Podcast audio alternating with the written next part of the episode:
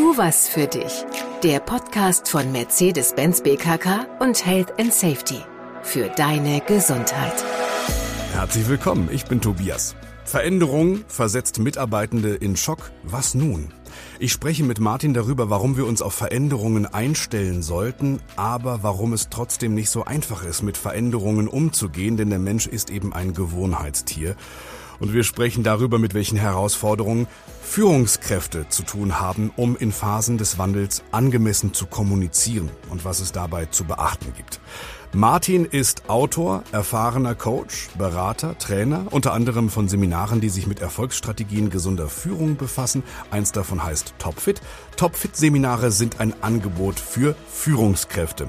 Außer Topfit-Seminaren gibt's noch viele weitere Gesundheitsangebote hier im Unternehmen. Informationen findest du dazu im Social Intranet oder direkt bei der betrieblichen Gesundheitsförderung an deinem Standort hier. Hallo Martin. Hallo Tobias. Die Ankündigung einer Veränderung am Arbeitsplatz, äh, eine Umstrukturierung zum Beispiel, das rüttelt Menschen auf. Was genau löst das aus in uns? Ja, organisationale Veränderungen, Umstrukturierungen, übrigens schönes Wort, äh, sind in der Regel damit verbunden, mit Aussicht auf neue Aufgaben, auf neue Teamzusammensetzungen, neue Prozesse und sind bisweilen auch verbunden mit der Ankündigung eines Stellenabbaus. Mhm. Allein solche Nachrichten lösen ja eine Achterbahn von Gefühlen aus. Angst, Unsicherheit, Verdrängung, Enttäuschung, Machtlosigkeit und manchmal auch Wut. Jetzt müssen wir natürlich auch mal ein Herz fürs Management haben. Ne? Das muss auf Veränderungen reagieren, will am Markt die Nase vorn haben. Globalisierung, Digitalisierung, das sind Innovationstreiber. Da kann ich nicht alles immer so lassen, wie es, wie es, wie es war. Ne? Ja, das ist schon richtig. Doch aus der äh, Sicht der Belegschaft klingt das manchmal ganz anders. Da haben Menschen das Gefühl, sie müssten die Suppe für Fehlentscheidungen des Managements auslöffeln. Mhm. Da brodelt die Gerüchteküche. Angst ist dabei ein zentrales Thema und zwar aus zweierlei Hinsicht. Einerseits rechtfertigt Angst selbst die Veränderung. Nach dem Motto, wenn das Unternehmen sich nicht verändert, ist es nicht mehr wettbewerbsfähig, dann steht alles auf dem Spiel? Ganz genau. Und andererseits ist Angst die Folge einer angekündigten Veränderung. Die daraus resultierende Unruhe in der Belegschaft ist eine Herausforderung für jedes Veränderungsvorhaben. Ja, Angst ist äh, kein, kein guter Ratgeber. Wie lässt sich das verhindern? Hm, ja, eine Patentlösung dafür gibt's nicht. Die Unruhe in der Belegschaft ist ja auch ein Spiegel dafür, dass die Situation von den Menschen ernst genommen wird. Die Leute machen sich Gedanken darüber, wie es für sie weitergeht. Selbst diejenigen, die im Moment nicht direkt betroffen sein sollten, sind emotional beteiligt.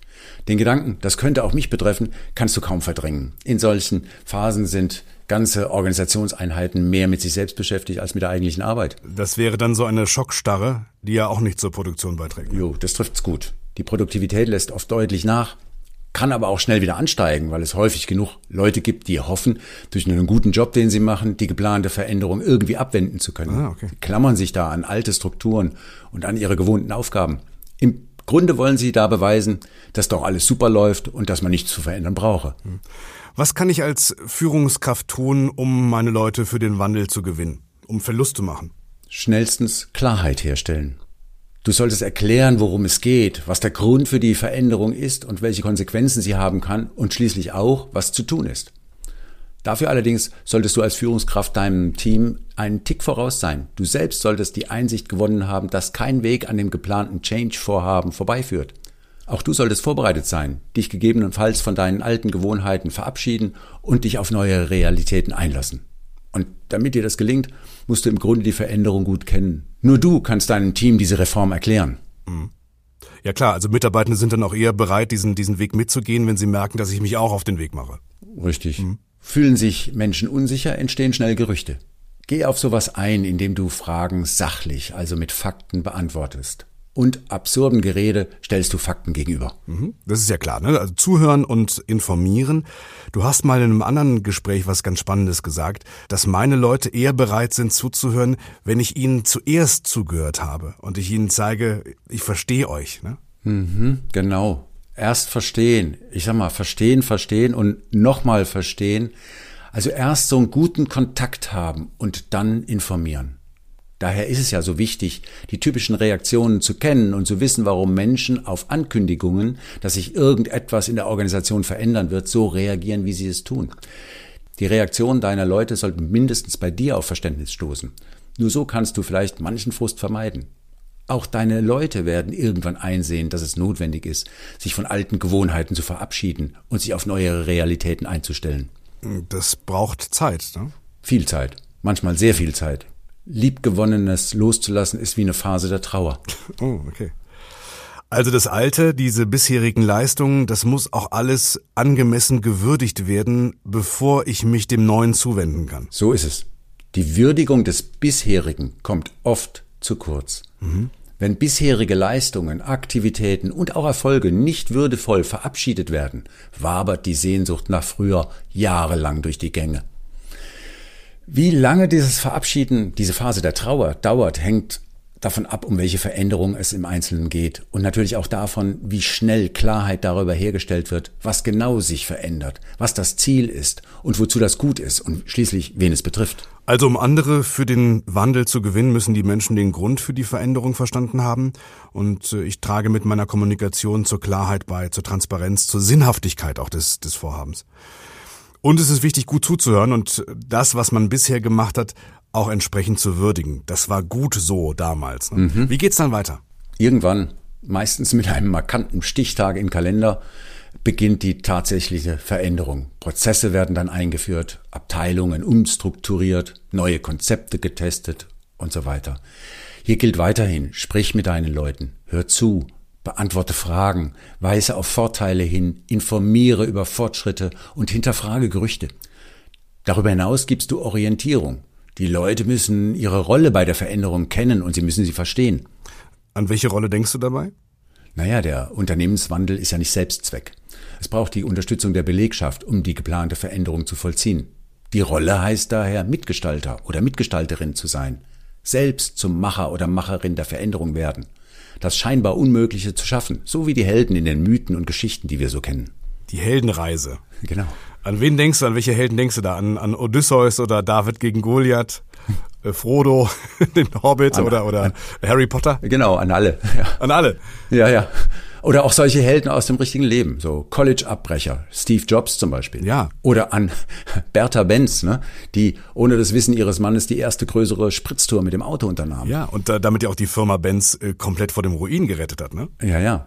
Solche Helden gibt es auch in unserem Alltag. Und wir nennen sie weiter Held. Das klingt dann schon sehr pathetisch. Dann sind wir alle Helden. Ah, pathetisch, stimmt. Doch äh, äh, erinnern wir uns. Heldengeschichten erzählen ja davon, wie jemand, jemand wie du nicht, etwas für die Gemeinschaft erreicht und dabei über sich selbst hinauswächst und dadurch zum Helden wird. Darüber hinaus haben diese Helden alle noch etwas gemeinsam. Sie sind ja nicht alleine. Sie haben ja ihre Gefährten, wie das da so heißt. Ne? Sie haben ihr Netzwerk, sie haben ihr Team an ihrer Seite. Ja, okay, dann denken wir so, so einen Change-Prozess mal als Hollywood-Film. Wenn es mir als Führungskraft gelingt, meine Mitarbeitenden zu, zu Helden zu machen, das wäre dann die perfekte Story? Absolut. Und die neue Geschichte beginnt mit dem Auftrag. Was in diesem Veränderungsprozess ist unser Auftrag? Das ist die Ausgangsfrage, mit der du und deine Leute starten. Welchen Befürchtungen müssen wir uns stellen und von welchen Gewohnheiten verabschieden? Wofür ist das gut? Was haben wir davon? Was haben andere davon? Auf solche Fragen braucht es Antworten des Teams. So gewinnst du die Menschen. Und du hast bisher noch kein einziges Mal gesagt, ähm, Betroffene zu Beteiligten machen. Aber es ist ja so, du akzeptierst Dinge leichter, wenn du sie mitgestaltest. Genau. Die Einstellung deines Teams gegenüber einer größeren Veränderung kann sich ja dann sogar zum Positiven entwickeln, wenn das Gefühl, bevormundet zu werden, sich auflöst. Und auch dafür braucht es Zeit. Ihr müsst euch an die neue Situation ja quasi herantasten, ausprobieren und dabei das Gute im Neuen erkennen. Das klingt gut, aber das ist nicht einfach, ne? Nee, das ist harte Arbeit. Neues integriert ihr Stück für Stück in den Alltag da gibt es auch Rückschläge, das ist völlig normal. Das gehört bei einer Heldenreise, bei einer Heldengeschichte dazu. Lass dich dadurch nicht ent, sondern vielmehr ermutigen. Ich fasse mal heldenhaft zusammen. Veränderungsprozesse fallen selten leicht, vor allem wenn die Betroffenen Nachteile für sich erwarten dann bestimmen Emotionen den Flurfunk. Sprich mit deinen Leuten einzeln, aber auch im Team. Beantworte alle Fragen, mhm. zeige deine Empathie, denn nur so erreichst du deine Leute auch emotional. Und das ist wichtiger, als äh, deine Mitarbeitenden mit Informationen zu versorgen. So wird's gemacht. Ne? Absolut. Aber trotzdem, Glaubwürdigkeit, Klarheit, Unterstützungsangebote sind neben der Empathie dann wesentliche Säulen deiner Kommunikation es wird ja auch nicht jeder sofort den Vorteil verstehen oder akzeptieren und dann ist es halt umso wichtiger, dein Team an Veränderungsprozessen zu beteiligen. Lade dazu ein, selbst der Motor zu werden von Veränderungen, indem du den Auftrag annimmst. Mhm. Als Team, ihr nehmt den Auftrag an, das ist dann der Beginn der Heldengeschichte. So ist es. Happy End, Martin. Danke. Genau. Gerne. Das war eine weitere Folge von Tu was für dich. Der Podcast von Mercedes-Benz BKK und Health and Safety.